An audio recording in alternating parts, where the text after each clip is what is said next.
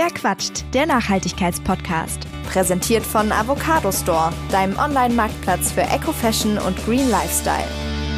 Hallo und herzlich willkommen zu einer neuen Folge von Verquatscht. Ich bin Marisa und ich freue mich, dass du wieder eingeschaltet hast. Wenn man als Verbraucherin heute vor dem Kaffeeregal im Supermarkt steht, dann hat man in der Regel die Wahl zwischen fair gehandeltem Kaffee und nicht fair gehandeltem Kaffee, Bio und nicht Bio. Man ist also als Individuum in der Position, eine Entscheidung treffen zu müssen. Aber ist das in Ordnung so oder müssten nicht eher die Unternehmen, damit Gewinn machen, oder die Politik viel mehr Verantwortung übernehmen? Darüber diskutiere ich in dieser Folge mit Mimi Sewalski. Mimi ist nämlich Gründerin vom Avocado Store. Das ist ein Marktplatz für nachhaltige Produkte und Autorin von Nachhaltig Leben jetzt. Konsumentinnen, Unternehmen, Staat. Wer trägt wie viel Verantwortung, ist besser zu machen. Darum geht es jetzt. Hallo Mimi. Hallo Marisa. Ja, ich freue mich sehr, dass wir das jetzt endlich mal geschafft haben, äh, hier zusammenzukommen und über ein äh, sehr, sehr spannendes Thema zu sprechen. Denn du befindest dich ja so inmitten von diesem äh, Spannungsfeld, über das wir heute sprechen werden. Also so aus Nachhaltigkeit, Verantwortung, Konsument, äh, Unternehmen. Ihr als Avocado Store seid da wirklich, ja, mittendrin, weil ihr eben mit KonsumentInnen und eben auch mit Unternehmen zusammenarbeitet und da auch selber so eine ja, Nachhaltigkeitsdefinition finden musstet für euch. Seit 2011 bist du dabei. Wie ähm, definiert ihr denn Nachhaltigkeit für euch, um mal so ganz, ganz platt zu fragen? Also, wenn wir Produkte für Avocados da auswählen, ist für uns Nachhaltigkeit erstmal die bessere Alternative zum herkömmlichen Produkt. Ähm, das klingt jetzt ein bisschen platt, aber ich habe einfach die Erfahrung gemacht, ähm, dass wir, wenn wir über Nachhaltigkeit sprechen, alle gerne eine Ja-Nein, Schwarz-Weiß-Definition hätten. Wir wüssten alle so gerne, ist dieses Produkt oder ist jenes jetzt genau nachhaltig oder nicht. Und ähm, weil wir festgestellt haben, dass Nachhaltigkeit eben auch oft subjektiv ist ähm, also ich kann mal ein Beispiel nennen. Es gibt Menschen, die bevorzugen Leder, weil sie einfach sagen, es hält lange. Ähm, und dann gibt es Menschen, die sagen, nee, ich nehme lieber eine vegane Handtasche, die hat aber vielleicht eine chemisch behandelte äh, Oberfläche. Ähm, und das muss halt jeder für sich selbst entscheiden. Und wir als Avocado Store wollen eben nicht diese Entscheidung abnehmen, sondern Transparenz schaffen. Das heißt, um das vielleicht ein bisschen konkreter zu machen, Nachhaltigkeit ist Transparenz. Ihr habt trotzdem ja zehn Kriterien sozusagen definiert, wo ihr ja schon sozusagen eine Vorauswahl getroffen habt, wo ihr sagt, das sind Bereiche, da ist Transparenz einfach äh, wichtig. Wie seid ihr dann dazu gekommen, diese zehn Bereiche, sag ich mal, auszuwählen?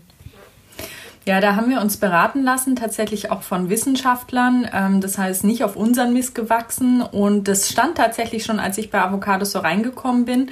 Was die meisten nicht wissen, ist, ich bin ja irgendwie Gründerin und nicht Gründerin äh, von Avocado Store. Das heißt, als ich reingekommen bin bei Avocado Store, war die Seite gerade online, der Name stand schon und äh, kurz danach ist einer der zwei Gründer ausgestiegen. So, ich bin reingekommen und denke mir, okay, es gibt diese zehn Kriterien der Nachhaltigkeit, äh, unter anderem auch Made in Germany Germany lange haltbar, äh, recycelt, recycelbar, ähm, ressourcenschonende Herstellung, äh, Cradle to Cradle und so weiter.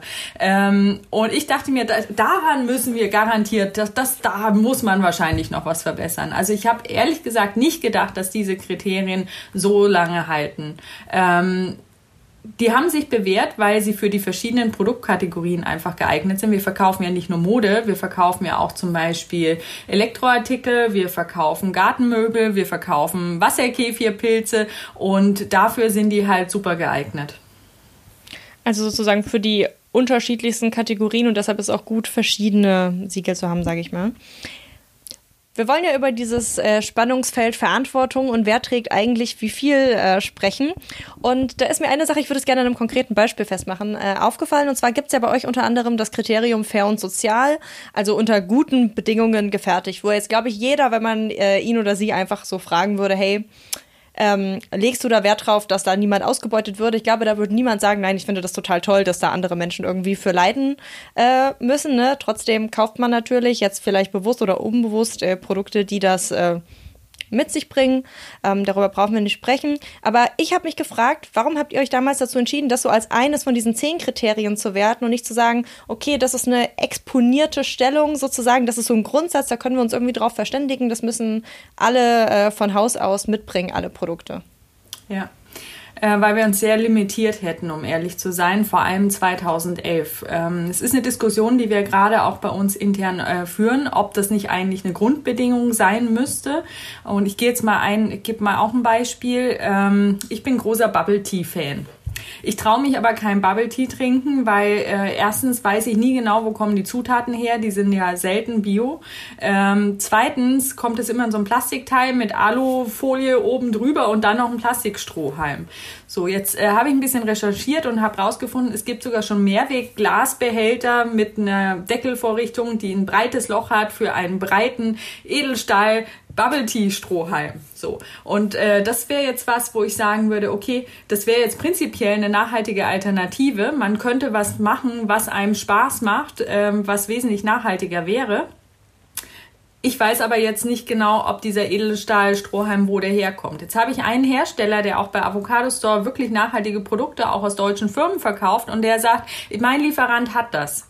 So, und dann muss dieser Lieferant rausfinden, ob das da auch wieder nachhaltig ist. Also um das kurz zu machen, ähm, das ist was, was wir immer nachfragen, was wir auf jeden Fall auch immer versuchen, ähm, offen darzustellen. Aber manchmal ist es wirklich schwierig, vor allem wenn, wenn so eine Firma in, in China sitzt und äh, das Produkt aber tatsächlich trotzdem eine nachhaltige Alternative ist. Also das würde ich mir wünschen. Das ist auf jeden Fall ein Ziel in der Zukunft. Aber bis wir da hinkommen, dauert das noch ein bisschen. Das heißt, wir reden gerade mit Produzenten und und mit unseren AnbieterInnen, äh, um ihnen quasi auch klar zu machen, das ist eigentlich ähm, wichtig, dass das da steht. Das ist nicht irgendwie die Kür, sondern das ist die Pflicht. Da wollen wir hin. Mhm. Worauf ich eigentlich damit hinaus wollte, ist, dass man da auch sozusagen als äh, Konsumentin, als Konsument die Wahl hat zu sagen, okay, jetzt ist das vielleicht nicht explizit ausgewiesen, kaufe ich das, kaufe ich es nicht. Also man trägt irgendwie die Verantwortung, diese Entscheidung zu treffen. Ne? Denkst du, dass es richtig ist? Und das ist ja in, egal, wo du einkaufen gehst, die Verantwortung liegt aktuell bei den KonsumentInnen, auch wenn wir jetzt sowas wie ein Lieferkettengesetz haben, das ja aber auch nur sehr beschränkt gültig ist. Ähm, Denkst du, dass es okay ist, womöglich auch äh, unter Druck wegen Geldbeutel und Co., dass äh, Konsumentinnen und VerbraucherInnen so eine Entscheidung treffen müssen? Mm. Ja, ich überlege gerade, wo eigentlich der Fokus der Frage ist. Ist der Fokus, äh, dass sie es treffen müssen oder ob sie es treffen können? Ähm, also ich, ich versuche es mal so zu beantworten es ist nicht realistisch, dass wir in jedem, was wir tun, dauernd diese Frage stellen. Ich habe das probiert und das ist wahnsinnig anstrengend. Aber es ist auch ein bisschen wie Sport. Je mehr man das macht, desto mehr hat man es drauf. Also äh, es gibt ja auch diesen Punkt, dass man irgendwie 10.000 äh, Stunden braucht oder Tage. Ich weiß gerade die Zahl nicht mehr genau, bis man was richtig gut kann. Und ein bisschen sehe ich das auch für uns Konsumentinnen so. Ähm, ich persönlich versuche bei allem, was ich mir, was ich kaufe, vorher zu fragen, brauche ich das wirklich? Das ist schon mal das Erste. Das Zweite ist, ähm, woher kommt es? Und das Dritte ist, was verursacht mein Kauf? Also global gesehen auch. Und dann gibt es ganz viele Sachen, die ich nicht mehr kaufen möchte. Ich finde aber, man kann dem Konsumenten und der Konsumentin das nicht als Pflicht auferlegen, sondern nur als Rat mitgeben. Weil ähm, ich bin auch kein Fan zu sagen, äh, die Konsumentinnen, die Unternehmerinnen oder die Politikerinnen müssen das machen, sondern äh, die Zeit ist einfach so, dass wir alle richtig Vollgas geben müssen. Ähm, ich habe heute Morgen die Nachrichten gelesen und habe gerade jetzt beschlossen, mal wieder ein paar Tage keine Nachrichten zu lesen, weil ich richtig merke, wie mir das aufs Gemüt schlägt, wenn äh, irgendwie Waldbrände und ähm, irgendwelche Wetterströme funktionieren nicht mehr. Also das ähm, man muss aufpassen, glaube ich, um das nochmal zusammenzufassen, nicht in die Resignation zu kommen und dass es nicht zu anstrengend wird, weil dann macht man gar nichts mehr. Also ich glaube, das geht nicht nur mir so, ich glaube, das geht vielen Menschen so. Und da ist eben der Trick zu sagen, okay, ich gucke, was ich kann, also ich gucke, was ich tun kann, das mache ich. Ich mache so viele Schritte, wie es geht. Und wenn die sich so internalisiert haben, dass die normal sind, dann macht man die nächsten Schritte. Weil alles andere, glaube ich, das äh, ist einfach auch wahnsinniger Stress. Und was Stress macht, möchte man eigentlich nicht mehr tun. Das ist auf jeden Fall ein, äh, wahre Worte. Also geht mir genauso, wenn man dann so die ersten Steps drauf hat und irgendwie denkt, okay, jetzt habe ich hier so relativ viel Sicherheit, dann merkt man, dass es einem in einem anderen Bereich, wo man erst dachte, puh, ey, was für ein großer Berg, ähm, doch deutlich leichter fällt. Worauf ich hinaus wollte, ist die Frage eigentlich, ähm, wer ist in der Pflicht dafür zu sorgen, dass Menschen am anderen Ende der Lieferkette nicht ausgebeutet werden? Also sind wir das als VerbraucherInnen? Ist es überhaupt okay, dass wir diese Entscheidung treffen müssen? Ne? Weil man steht ja zum Beispiel vom Kaffeeregal und überlegt sich, welchen Kaffee kaufe ich. Dann guckt man vielleicht auf seinen Kontostand und sagt, ich kann vielleicht nicht den fair gehandelten Kaffee kaufen. Aber ist es überhaupt in Ordnung, dass es einen nicht fair gehandelten Kaffee gibt? Weißt du, was ich meine? Also müsste das Unternehmen nicht verpflichtet werden, zu sagen, in meiner Lieferkette arbeiten keine Kinder, da wird nicht ausgebeutet, da gibt es äh, ein Vereinigungsrecht, ein Gewerkschaftsrecht. Ähm, das ist eigentlich sozusagen die Frage, auf die ich hinaus wollte. Ja, also es ist ja auch in der Politik so, dass ich finde, man könnte ja auch die guten Unternehmen äh, einfach mehr belohnen. Also Stichwort Gemeinwohlökonomie, auf Produkte schreiben, dass sie gut sind und nicht draufschreiben, dass sie viel Fett haben. Ne? Also es wäre ja andersrum viel schöner. Ähm, also ich finde, ja, wir haben auch eine Verantwortung. Ähm, ich finde aber schon auch, dass Nachhaltigkeit immer noch was mit Elite zu tun hat. Also wir sind halt einfach echt eine Bubble. Ähm, und das stimmt, nachhaltige Produkte sind oft teurer. Auch gesunde Ernährung ist oft teurer. Und man braucht auch Wissen, um vielleicht aus ähm, günstigen Gemüse vom Biomarkt irgendwie trotzdem leckeres Essen zu machen. Ne? Also das hat auch was mit Kultur, mit Erziehung, mit Zugang zu Ressourcen zu tun. Ähm, aber ich finde trotzdem, dass wo man kann, sollte man das tun. Und wenn man es nicht kann, dann macht man das halt vielleicht woanders. Und da sprechen auch die Zahlen dazu, dass die Leute, die am meisten verdienen, ja auch an den schlechtesten Klimabeitrag quasi leisten oder äh, am meisten CO2-Emissionen verursachen, weil sie halt in größeren Wohnungen leben, weil sie vielleicht Fahrzeuge besitzen, weil sie mehr reisen, weil sie vielleicht, keine Ahnung, äh, mehr Avocados essen, ähm, weil sie einfach mehr Geld ausgeben. Und mehr Geld ausgeben heißt Konsum und äh, Konsum heißt halt leider auch CO2-Emissionen.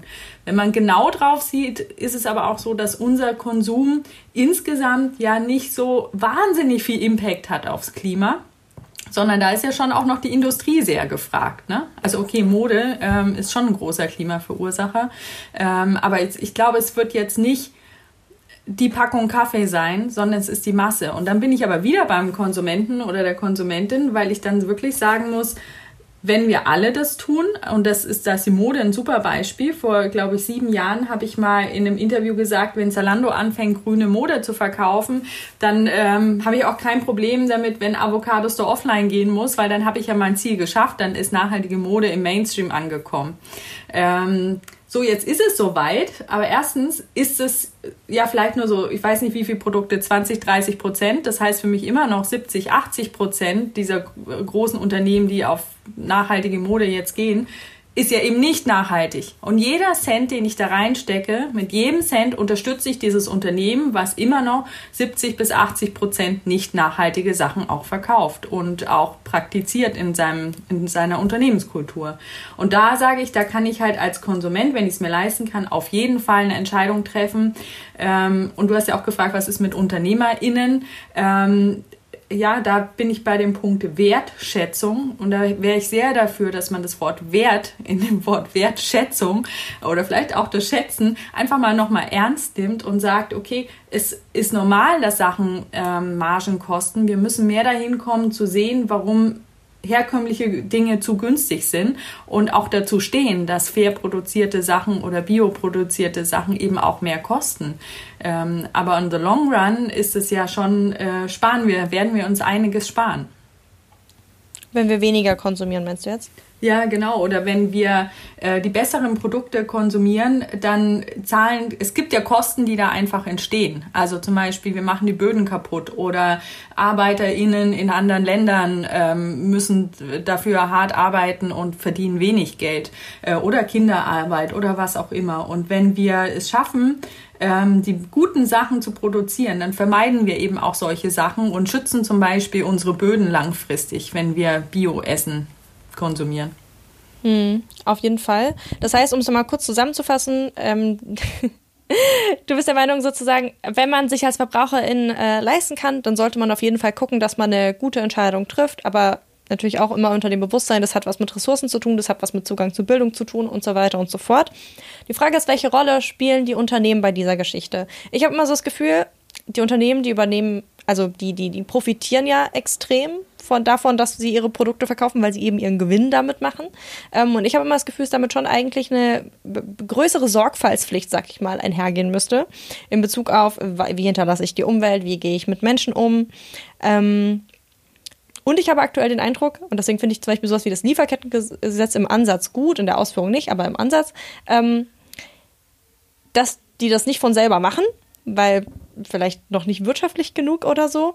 Und ähm, deshalb eben es irgendwie gut ist, dass der ähm, Staat eingreift aktuell oder versucht, da irgendwie ein bisschen in die Richtung zu drücken. Wie geht's dir damit? Gerade im Dialog mit Unternehmen, ne? Weil da sind ja vielleicht auch welche bei euch im Shop mit dabei, die jetzt davon betroffen sind, wobei das dann wahrscheinlich eher die sind, die sowieso da nach vorne preschen, sage ich jetzt mal. Ja, also äh, kurz zum Lieferkettengesetz. Wir haben viele Unternehmen, die das, was da eigentlich gefordert wird, schon längst erfüllen und eigentlich sagen, können wir mal Gas geben. Ähm, und zu deiner Frage, ja, also das kennen wir als Konsumentinnen ja auch, ne? Also wir machen was jahrzehntelang und plötzlich fällt uns auf, oh, ist ja gar nicht nachhaltig. Also ich finde Milch trinken ist ein gutes Beispiel. Also viele Menschen haben ja wirklich jahrelang, ich auch übrigens, Cappuccino mit Kuhmilch getrunken. Einfach weil man das so gemacht hat, weil dann Italien-Feeling war, whatever. Ähm, dann weiß man plötzlich, was dahinter steht. Dann gibt es plötzlich die Alternativen. Und dann gibt es immer noch viele Leute, die trotzdem Kuhmilch trinken. Und ähm, das ist quasi, ich finde, das ist gerade so ein Aufwachen auch in der Unternehmerinnenwelt. Also es ist jetzt, quasi, wenn man diese Analogie nimmt, trinken die alle gerade noch Cappuccino und denken sich, ach Mensch, ist unser Leben schön. Und so langsam kommen da aber Leute und sagen, nee, ist gar nicht so schön, was ihr da macht. Und übrigens, äh, es gibt Alternativen. Und übrigens, die schmecken richtig geil und die sind auch noch gesünder und ihr geht's besser damit. Und übrigens teurer sind die auch nicht unbedingt. Und ähm, das passiert, glaube ich, gerade, dass ein paar ähm, nachhaltige Unternehmen, Social Startups, Start-ups, aber auch schon größere. Es gibt ja auch Mittelstandsunternehmen, die da schon Beispielen vorangehen, dass die einfach zeigen, wie es geht und dass es halt auch ziemlich cool ist. Und ich, ich habe oft in der Geschichte von Avocado Store also okay, wir sind erst elf Jahre alt und ich sage in der Geschichte von Avocado Store, äh, habe ich oft sagen müssen, nee, also wir müssen halt auch tatsächlich Google-Anzeigen machen, aber wir machen trotzdem auch bei Ecosia Sachen, also weil wir ja die Alternativen fördern wollen.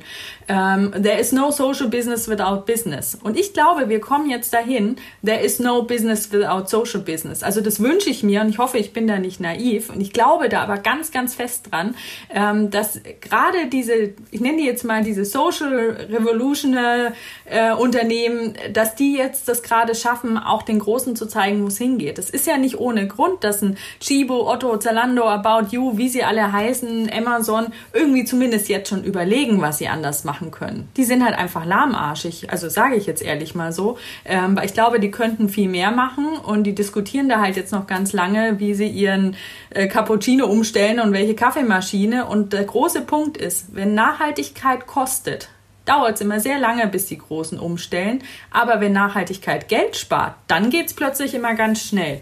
Und da bin ich wieder bei diesem Punkt Wertschätzung. Es muss einfach klar werden, dass Nachhaltigkeit, dass das ein Wert ist und dass der deswegen auch kosten darf und muss. Und dass man nicht sagt, oh schade, Nachhaltigkeit kostet, oh ich muss draufzahlen, blöd. Ähm, das ist die falsche Einstellung, sondern es geht wirklich darum zu sagen, nee, da ist ein Wert dahinter, der unseren Planeten langfristig retten wird. Die Frage ist, ist das realistisch, dass die, also ich meine, Amazon und so, die sind ja alle darauf angewiesen, ganz, ganz viele Bestellungen und so, ne, ganz, also und ja auch teilweise wirklich Produkte, die ja günstig sind oder jetzt nicht darauf ausgelegt, eben ein Leben lang zu halten oder so.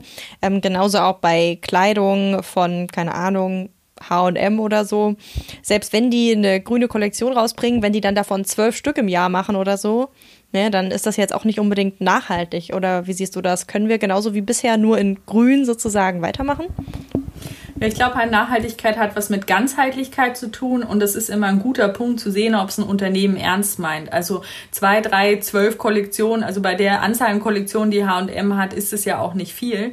Ähm, Würde ich das noch nicht ganz so ernst nehmen. Das ist ja oft dann auch so, da haben sich vielleicht drei Köpfe durchgesetzt und sagen, lass mal probieren. Und dann sagt der Vorstand, ja, wenn es gut läuft, können wir es ausbauen. Und wenn es nicht gut läuft, dann nicht. Das ist dann immer so ein KPI-Testing quasi. Und dann denke ich immer, nee, es ist nicht ganzheitlich eigentlich? Ihr wollt es doch eigentlich gar nicht, sondern ihr wollt es eben nur, wenn es nicht kostet oder wenn es gut genug läuft. Und das ist halt der Punkt, ein Unternehmen, was es wirklich ernst meint, guckt sich in jeder Faser und nicht nur einmal, sondern immer wieder. Und auch Avocado Store muss es immer wieder tun, weil wir immer wieder Sachen entdecken, wo wir uns noch verbessern können. Man guckt sich immer wieder an, was kann ich ganzheitlich machen. Und das heißt intern, ich im Büro, trennen wir Müll, äh, wie gehen wir mit unseren Leuten um, sind wir familienfreundlich. Also auch das sind Werte, die für mich zur Nachhaltigkeit gehören. Äh, aber eben auch extern. Und dann sind es eben nicht nur zwölf Kollektionen, sondern dann ist es im Grunde vom Ökostrom im Laden bis hin zum Material der Kleidungsbügel, ähm, zum Gehalt der Reinigungskräfte, alles. Also ihr seht schon noch diesen äh, Dreiklang aus sozialer, ökologischer und ökonomischer Nachhaltigkeit, dass das miteinander verbunden werden muss. Ja, ja. Also um, für Glaubwürdigkeit, finde ich, muss es so sein. Ja. Mhm. Das hast du gerade gesagt, bei euch gab es auch in der Geschichte, ich finde übrigens, dass elf Jahre in einer Diskussion, die jetzt gerade erst in den letzten, keine Ahnung, vier, fünf Jahren so richtig äh, Aufschwung genommen hat, eigentlich schon ziemlich lange ist. ähm, insofern, äh, da, äh, also brauchst du, glaube ich, nicht so ach, sind ja nur elf Jahre. Ich glaube, in, äh, ich sag mal, ja, wie gesagt, so Green Economy Jahren ist das schon ganz schön viel. ähm, äh, was war denn der Punkt, wo ihr irgendwann festgestellt habt, okay, irgendwie, vielleicht müssen wir hier nochmal nachjustieren, so als Beispiel? Ja, ein Beispiel ist zum Beispiel, wir haben so einen Getränkekühlschrank bei uns im Büro und ähm, da sind dann faire Getränke drin, also ähm, äh, Lemonade zum Beispiel oder irgendwelche anderen fairen Sachen, die es gerade so gibt. Und ja, und dann ist halt die Frage, brauchen wir da jetzt wirklich so einen Riesenkühlschrank dafür? Und der sieht halt irgendwie schick aus, ne? Also es sind so kleine Sachen. Oder auch, ah, ein schönes Beispiel. Ähm, also ab einer bestimmten Unternehmensgröße ähm, muss man ja auch bestimmte Sachen erfüllen als Arbeitgeber. Das heißt, ähm, es ging um Handtücher im Badezimmer. So, wir hatten halt immer ein, zwei ähm, normale Handtücher im Bad, ähm, aber wir hatten eben dann auch äh, die, die Einmalhandtücher, die, die Einweghandtücher, äh, weil die Hygiene Hygieneverordnung das halt bestimmt. Und dann hatten wir intern tatsächlich eine Diskussion, weil gab es Grippewelle, das war noch vor Corona. Ähm, und da war eben der Wunsch da, dass man das, also von ein, zwei MitarbeiterInnen, dass man vielleicht die Mehrweg, äh, die normalen Handtücher weglässt und nur die Einweghandtücher nimmt. So, und das war halt was, wo ich gesagt habe, nee Leute, jetzt lasst uns mal wirklich nochmal in uns gehen. Ähm, was ist hier die Lösung? Was ist hier nachhaltig? Und also das Ergebnis war im Grunde, dass wir einfach mehr Handtücher dahin haben. Das heißt, da hängen jetzt pro pro Toilette quasi sieben Handtücher, dass man ähm, mehr Wechsel hat. Und da ist ja auch der Punkt, man geht ja auf die Toilette, wäscht sich die Hände, die Hände sind ja eigentlich sauber und dann trocknet man die sich ab.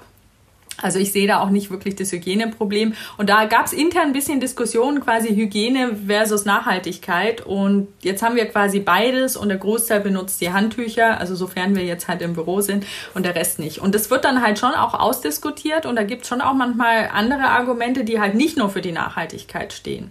Ähm, oder auch Sachen Büromöbel. Ist es jetzt ähm, okay, nochmal einen Tisch von Ikea zu kaufen? Die meisten unserer Möbel sind Second-Hand-Möbel. Ähm, und dann hat man so eine Tischinsel und möchte natürlich, dass der vierte Tisch, der jetzt noch dazu muss, dass der dazu passt. Dann gibt's den gerade nicht bei Ikea. Ist es dann okay, den neu zu kaufen oder nicht? Und äh, das sind dann quasi so Sachen, wo wir schon manchmal so ein bisschen Struggle haben und dann versuchen, die nachhaltigste Variante zu machen. Und äh, Spoiler, also wir haben dann auch schon Tische bei Ikea gekauft, weil die einfach dazu passen mussten und wir sie bei Ikea nicht gefunden haben. Und versuchen aber dann quasi die nächsten Tischinseln wieder gebraucht zu kaufen und schon mal in Vorrat zu kaufen. Also kennt man ja vielleicht von eBay Kleinanzeigen. Wenn man was sucht, findet man es nie. Aber wenn man es kauft, während man nicht sucht, dann, und das ist jetzt quasi die Strategie. True. Ich glaube, das kennt jeder, der äh, versucht, äh, sich Secondhand seine Einrichtung zusammenzukaufen, wenn man durchscrollt und sich denkt, ach ja, das wäre doch toll, das wäre doch toll, wenn man es sucht, dann ja, ist es aktuell nicht verfügbar. Ähm, was glaubst du denn, wie muss die Wirtschaft der Zukunft aussehen, damit es noch eine Zukunft gibt? Ist das die, die Green Economy mit, äh, wir machen weiter wie bisher, nur in grün oder ähm, wie, wie wird das, in welche Richtung wird das gehen? Das ist eine Frage, mit der ich mich sehr viel beschäftige. Ich habe noch nicht so viele Antworten, aber ich habe so ein paar Richtungen, die ich mir wünschen würde. Ähm, also zum Beispiel die Art, wie wir auf der Arbeit, also wie wir arbeiten, also diese Homeoffice-Sache, finde ich, ist, äh, war total toll jetzt. Also Corona hatte quasi auch positive Seiten. Ähm, wir haben gemerkt, wie schön es ist, auch mal wieder zu Hause zu arbeiten. Wir haben aber auch gemerkt, wie wertvoll es ist, miteinander zu arbeiten. Ähm, ich glaube, das ist was, wo man individuelle Lebensentwürfe in Zukunft besser ins Arbeitsleben integrieren kann. Das klingt jetzt banal und ist vielleicht noch nicht so ganz bei der Nachhaltigkeit. Ich glaube aber, wenn Leute Wert in ihrer Arbeit sehen und in ihrem Tun, dann hat das sehr wohl was mit Nachhaltigkeit zu tun. Ähm, was ich super finde, wir kriegen viele Bewerbungen, die sagen, ich möchte was mit Sinn machen. Und das ist auch eine, eine Power, die wir nicht nur als Konsumentinnen, sondern eben auch als ArbeitnehmerInnen haben. Also wirklich, äh, wer das jetzt hört und hat das Gefühl, er arbeitet oder sie arbeitet irgendwo, wo es nicht nachhaltig genug ist, sprecht mit euren Chefs, sprecht mit den Personalern, ähm, bringt es immer wieder auf den Tisch. Da kann man unglaublich viel bewegen, indem man einfach nicht nur sagt, ich will, sondern vielleicht auch schon ein paar Lösungen präsentiert. Ähm, ich glaube auch nachhaltige Wirtschaft heißt für Investoren, also Avocado Store ähm, befindet sich gerade in einer Finanzierungsrunde. Äh, ich glaube, das Thema Finanzierungsrunden, Investoren, Impact, äh, da gibt es viele da draußen, die sagen, sie möchten in Unternehmen investieren, die Impact machen, wissen aber gar nicht so genau, was Impact eigentlich ist. Und da würde ich mir wünschen, dass da mehr passiert. Und ich glaube, das ist auch gerade so am Entstehen. Ähm, wenn man vielleicht auch nochmal wirtschaftlich guckt, was so Förderung angeht, ähm, fände ich es mega toll, wenn das mehr klappen würden, dass äh, klappen würde, dass grüne und nachhaltige Unternehmen, soziale Unternehmen mehr unterstützt werden, belohnt werden für die tollen Sachen und nicht immer nur, ähm, weiß ich nicht, ich habe das Gefühl, herkömmliche Unternehmen haben es viel leichter, Förderungen zu kriegen. Ähm, da gibt es noch nicht so wahnsinnig viel Zahlen für, für aber es gibt wenig äh, Preise und Ausschreibungen für grüne und soziale Unternehmen und das finde ich, das sollte sich ändern und es sollte auch, finde ich, mehr wirtschaftlich integriert werden. Also vielleicht zum Beispiel so weit geht zu gehen, dass man sagt, Steuerreduzierungen für, für grüne und Social Startups. Also, und ich glaube, es ist gar nicht so abwegig, wie das jetzt vielleicht für manche klingt. Ähm, da könnten wir hinkommen, wenn wir dann wieder über diesen Wert und die Kosten sprechen. Weil Unternehmen, die halt fürs Gemeinwohl agieren, die tragen halt auch wirklich was zum Gemeinwohl bei. Und ich finde, das sollte irgendwie auch wieder honoriert werden, auch finanziell. Ich könnte stundenlang darüber reden, deswegen ich versuche es jetzt mal kurz zu machen. Nee, voll. Also es ist ein super spannendes Thema. Es gibt unfassbar viele unterschiedliche Lösungsansätze, die alle irgendwie nochmal so ein bisschen was Eigenes äh, mit sich bringen und irgendwie nochmal einen anderen Blickwinkel einfach auf die ganze Sache haben. Lass uns doch zum Abschluss vielleicht einfach nochmal auf die Ausgangsfrage sozusagen zurückkommen. Du hast jetzt gerade schon gesagt, Förderungen wären zum Beispiel eine Variante. Wie viel Verantwortung tragen denn Politik, Unternehmen und Individuen so im Verhältnis zueinander? Wie würdest du das einordnen? Ich habe immer das Gefühl, wir sind so hinterher. Ne? Ich habe ja irgendwie vor wie alt bin ich jetzt? 41? Also als ich acht war, ähm, habe ich den Club der Mülleimer gegründet äh, und habe Müll gesammelt. Und damals gab es sauren Regen, Waldsterben, FCKW, Ozonloch. Das waren so die vier großen Probleme im Umweltschutz. Und das ist so lange her. Was ist denn eigentlich passiert? Also total wenig, habe ich das Gefühl. Und ähm, wenn man jetzt die Nachrichten anguckt, ich mach's kurz. Wir müssen alle 100 Prozent geben. Also ich will das gar nicht aufteilen. Ähm, die, die, Zeit rennt uns davon. Wir haben jetzt noch so acht, neun Jahre, äh, um das irgendwie hinzukriegen, äh, das, die Temperatur äh, vielleicht unter 1,5 Grad Erhöhung zu halten. Ähm, alle müssen richtig Gas geben. Also und ich merke auch manchmal, wenn es hat ja was mit Verantwortung übernehmen zu tun. Ich glaube, wir müssen alle selbst auch die Verantwortung übernehmen und nicht äh, hoffen, dass die Politik das löst oder dass die Unternehmen das lösen oder auch andersrum. Die Politiker denken sich, naja, die Konsumenten, die, es gibt ja schon unverpackt Läden, das wird doch langsam. Ähm, also ich weiß nicht, ob das jemand macht, aber ich glaube wirklich, wir müssen alle Vollgas geben und wirklich hinterfragen, was tun wir hier eigentlich. Das ist ein äh, schöner, schöner Satz zum Abschluss. Vielen Dank, dass du mit uns über dieses Thema gesprochen hast, Mimi. Sehr, sehr gerne. Danke, dass ich hier sein durfte. Du willst nachhaltiger einkaufen, weißt aber nicht wie? Dann schau doch einfach mal bei Avocado Store vorbei. Auf dem grünen Online-Marktplatz gibt es für viele Produkte eine nachhaltigere Alternative.